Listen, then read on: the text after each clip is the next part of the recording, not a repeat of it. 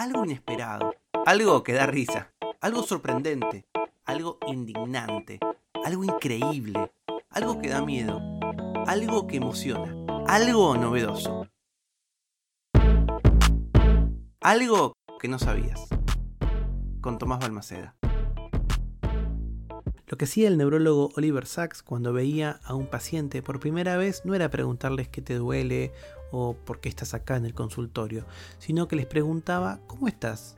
Su empatía era tan extraordinaria que no solo lograba acercar a la mayoría de las personas a una mejor recuperación, sino que muchas veces le permitía regresar a ese mundo del que se habían desconectado. La clave de Sachs era, según afirman algunos de sus colegas, que trataba a la persona y no a la enfermedad.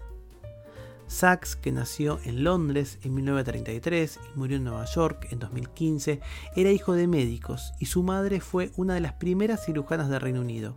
Dos de sus hermanos también siguieron la trayectoria de sus padres, pero otro padeció esquizofrenia, una enfermedad que influyó a Sachs en su carrera profesional. Además, también marcó la relación con la madre, de quien se sentía muy unido y quien vio en su pequeño a una proyección de sí misma.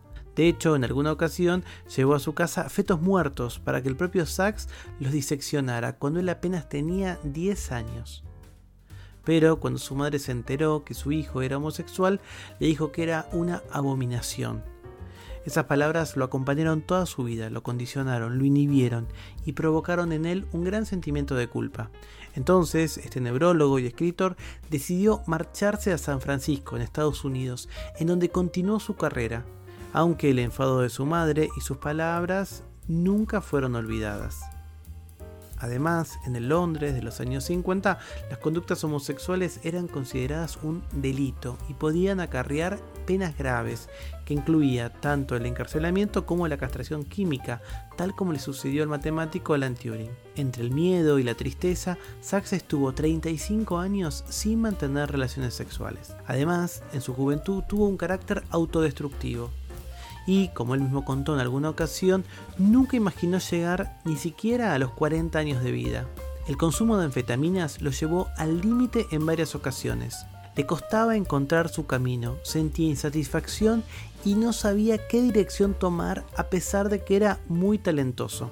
Tal y como resaltan muchos de sus compañeros, su carácter autolesivo chocaba con su empatía y con su capacidad de observación, lo que lo convirtió en alguien esencial en su campo especialmente para las personas comunes y corrientes como vos y yo. Su libro más famoso es El hombre que confundió a su mujer con un sombrero, que editó en 1985. Se convirtió inmediatamente en un clásico y consagró a Oliver Sacks como uno de los grandes escritores clínicos del siglo XX.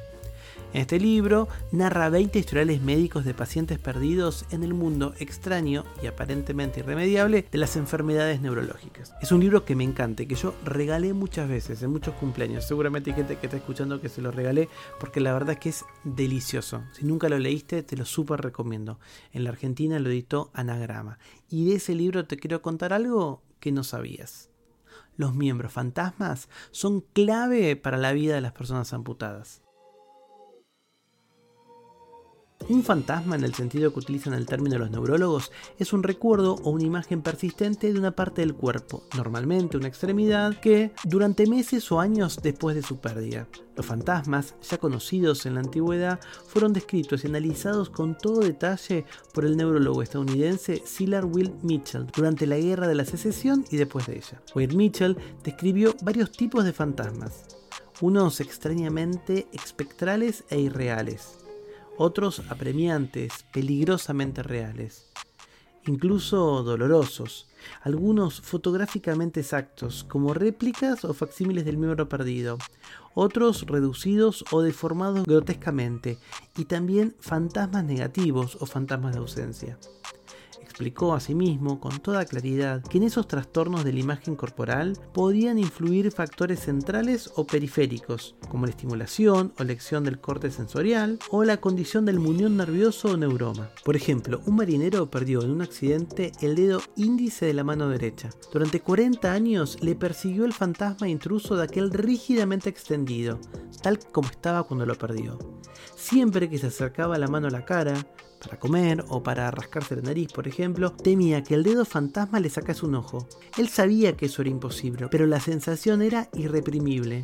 Contrajo luego una neuropatía diabética sensorial grave y perdió toda sensación de poseer dedos. El dedo fantasma desapareció también. Sin embargo, todos los amputados y todos los que trabajan con ellos saben que es esencial un miembro fantasma para poder hacer uso de un miembro artificial. Para el doctor Michael Kremer, su valor en el amputado es enorme. Dice Kremer, estoy completamente seguro que ningún amputado con una extremidad inferior artificial puede caminar con ella satisfactoriamente hasta que se le haya incorporado la imagen corporal. En otras palabras, mientras tenga el fantasma. La desaparición de un fantasma puede ser por tanto desastrosa y su recuperación, su reanimación es una cuestión acuciante. Puede conseguirse de modos muy diversos. Wade Mitchell explica que resucitó súbitamente una mano fantasma que llevaba 25 años perdida. Un paciente que está bien cuidado me contó cómo es despertar su fantasma todas las mañanas. Primero flexiona el muñón del muslo hacia él y luego le da un, golpe seco con la mano varias veces, como un bebé en el trasero. Al quinto o sexto azote, el fantasma se activa de pronto, reavivado por el estímulo periférico. Solo entonces puede ponerse la prótesis y caminar. Es uno de los extraños métodos que puede utilizar un amputado. Muchos pacientes con fantasmas sufren dolor fantasma o dolor en el fantasma. A veces este dolor tiene un carácter extraño, pero con frecuencia es un dolor bastante normal. La persistencia de un dolor presente en el miembro con anterioridad o la aparición de un dolor que podría esperarse que apareciese si el miembro estuviese de verdad presente.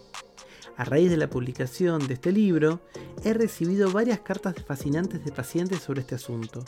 Uno de ellos me explica el desasosiego que le produce la uña del pie que se le mete en la carne, de la que no se había cuidado antes de la amputación y que persiste años después de que su pierna ya no esté con él pero también de un dolor completamente distinto, un dolor insoportable de raíz o ciática en el fantasma, después de la luxación de disco que desapareció con la eliminación del disco y la fusión espinal. Estos problemas, que no son insólitos, ni muchísimo menos, no son en modo alguno imaginarios y pueden investigarse en realidad por procedimientos neurofisiológicos. Un hombre inteligente con una amputación por encima de la rodilla me explicó lo siguiente. Hay ese chisme, ese fantasma, ese pie que a veces me duele muchísimo. Se me curvan los dedos hacia arriba o sufro un espasmo. Es peor de noche, o cuando me quito la prótesis, o cuando estoy quieto y no hago nada. Se va en cuanto me pongo la prótesis y camino. Entonces siento la pierna con toda claridad. Es un fantasma, pero bueno, anima la prótesis y me permite andar, porque esto es algo que no sabías. Los miembros fantasmas son clave para la vida de las personas amputadas. Para este capítulo utilicé entonces El hombre que confundió a su mujer con un sombrero, un libro clásico, delicioso, muy lindo de Oliver Sacks que en la Argentina y en América Latina calculo lo editó Anagrama.